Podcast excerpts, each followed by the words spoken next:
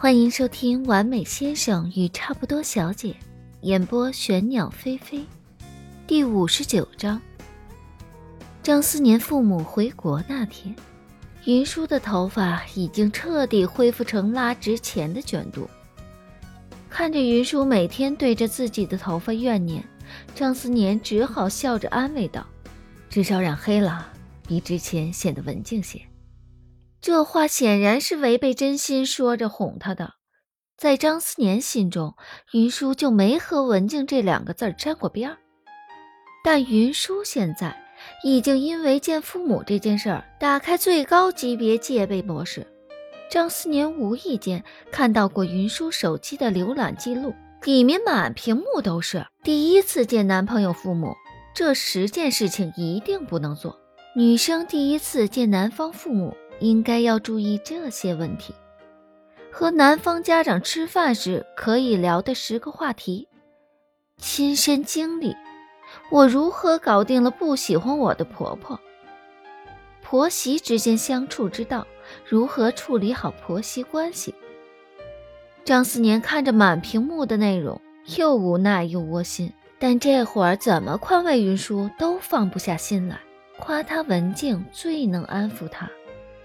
飞机下午才到，云舒上午还有门考试，他最近一直都没有什么心思复习。要不是张思年天天盯着，而且告诉他如果考试没过，他延迟毕业，那两人的婚礼也要跟着向后拖延。云舒才在考试复习前一天将考试重点背得七七八八。考试那天天冷得很，下着淅淅沥沥的小雨。寒意几乎顺着鞋底钻进体内。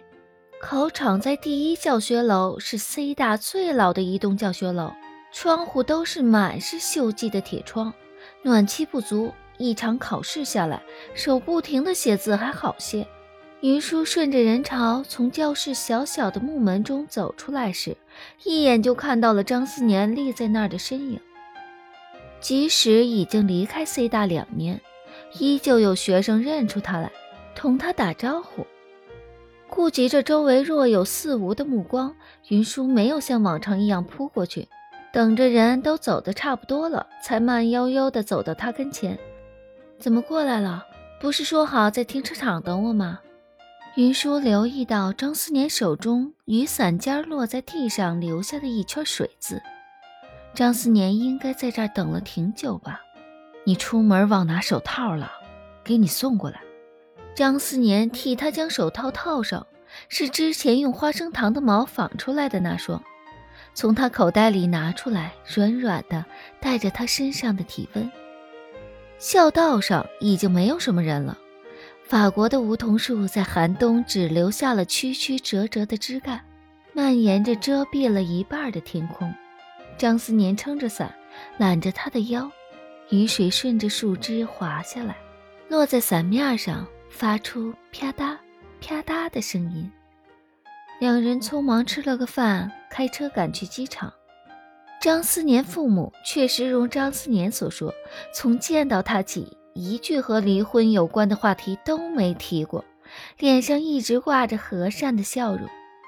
两人都不是话多的人，但也没有冷场，简单问了问云舒的情况。聊了聊张思年的旧事儿，云舒穿着之前拉着张思年逛了一晚上才定下来的见长辈的战斗服，一件白色修身的羽绒服，里面套着浅杏色的毛衣，头发扎起到脑后，显得更整齐，乖巧地坐在车上，一问一答，说话都惦记着用敬语，装得很是文静。张思年开车。见这情形，嘴角轻轻向上勾了勾。四人回到张父张母在市中心的房子里时，家政人员已经将屋子收拾干净了。张奶奶在厨房内煮面条，见四人进门，两碗热乎乎的面条就端了上来。张奶奶手在围裙上擦了擦，出门饺子回家面，快趁热乎的时候吃了。两人低头吃了几口，张父的眼睛被热乎一熏，漫上了一层水汽。张父眯着眼，手忙脚乱地取下眼镜，将上面的水汽擦了。两人将两小碗吃完，放下筷子。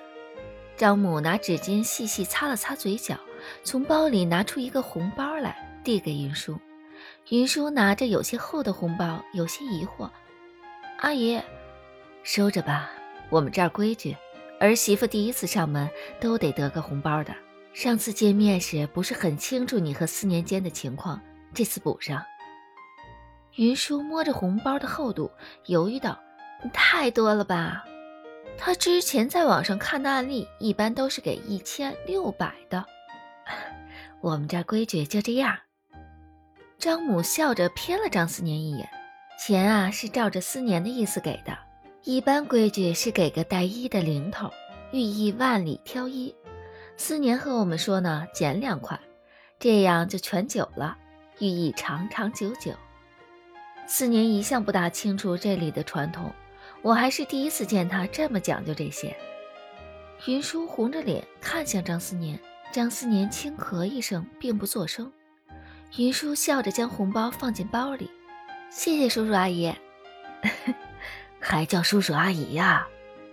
张奶奶打趣道：“是红包不够大呀，不够，奶奶再补给你一个。”云舒连忙摆手：“够，够了，够了。”而后红着脸对着张父张母，恭恭敬敬地叫了一声：“爸妈。”两人带着笑意应了。几人一块吃了晚饭，聊了会儿两人婚事的筹备，定下了两家人一块吃个饭，商量婚事的日子。时间差不多了，云舒便被张思年拉进房间里去了。云舒一进门，好奇地打量着张思年的这间屋子。张思年出国之前一直都住在这儿，他还一直都没有来看过。房间内的装潢已经有些老了，木质地板、红木家具，书柜上整整齐齐地放着一排的奖杯，奖杯旁是厚厚的一叠证书。云舒将奖杯连着证书挨个数过去，数完之后扭头崇拜地看向张思年：“总共三十六个奖项，哎，是吗？”之前都没仔细数过。张思年笑着为两人铺床。奥林匹克金奖哎，这个奖杯怎么能放在角落里呀？云舒一边说着，一边将乱序的奖杯排列整齐。他就像在寻宝一般，这里摸摸，那里看看。张先生，你小时候也看儿童文学啊？这杂志我看到高中呢，后来被我姐嘲笑，才不订了。你小时候的字也很好看吗？哈，你居然还学过国画啊！张思年从浴室出来时，云舒正盘着腿翻他从书柜上找到的相册。张思年用浴巾将头发擦到半干，坐在他身旁。张思年不是太爱拍照的人，从小到大相片都不多，一年也就这么一两张。张父张母理科生的严谨。在拍照上都能体现出来，每张照片边上都贴了张小纸条。一九八八年二月十二日，思年出生。一九八八年三月十二日，思年满月。一九八九年二月十二日，思年一岁生日。照片的时间线都很清晰。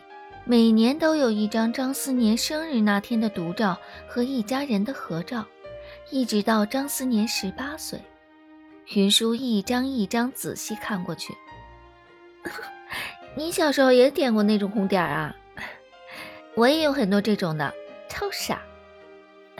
这张真的好可爱呀，张先生，你初中时就这么高啦？张思年陪着他翻相册。在他扭过头和他说话时，擒住他的下巴，温柔地吻他。床是张思年从小睡到大的，是双人床，但依旧有些小。不过云舒睡觉时一向钻在张思年的怀里，床小些，两人就贴得更紧些。担忧了这么久的心事总算解决了。云舒没有睡意，在床上动来动去。爸妈就睡在隔壁。张思年也没有什么旁的心思了，但硬生生的被小姑娘蹭来蹭去，惹出一些火来。张思年翻过身子，将动来动去的云舒压住。有些年岁的床发出嘎吱一声响，声音有些大，两人都愣住了。张思年扶着身子看他，目光深沉，最后板着脸点了点他的脑门：“安分些，好好睡觉。”翻下身躺好时，床又发出咯吱一声响。云舒不敢乱动了，但依旧睡不着，窝在张思年的怀里，懒洋洋地玩他的头发。张思年睡眠时间一向准，这会儿已经有些睡意，眼睛半合着，灯光下浓密的睫毛落下淡淡的阴影。云舒又无聊地去数他的睫毛，一边有一搭没一搭地和张思年聊天。张先生，嗯，我们以后也每年都拍照吧，然后做成相册。好。张思年的声音已经有些低了，将他往自己怀中揽了揽。每年过年的时候拍一张，你生日的时候拍一张，我生日的时候拍一张。云舒掰着指头算，见张思年困了，声音越来越低。将来啊，要是有宝宝了，宝宝生日也要拍。张思年低低的应了一声：“睡吧，很晚了，乖。”我睡不着。云舒扯着他的领口撒娇：“先把眼闭上。”闭上了，嘴也合上。嗯。云舒又鼻息嗯了一声，接着感觉被子动了动。床轻轻响了一下，床头灯也关上，黑暗中额头上传来温热的触感。张思年的声音有些低，带着朦胧的睡意：“快睡吧，宝贝。”云舒靠在张思年怀里，一片黑暗中，听着枕边人均匀的呼吸，不知什么时候就睡了过去。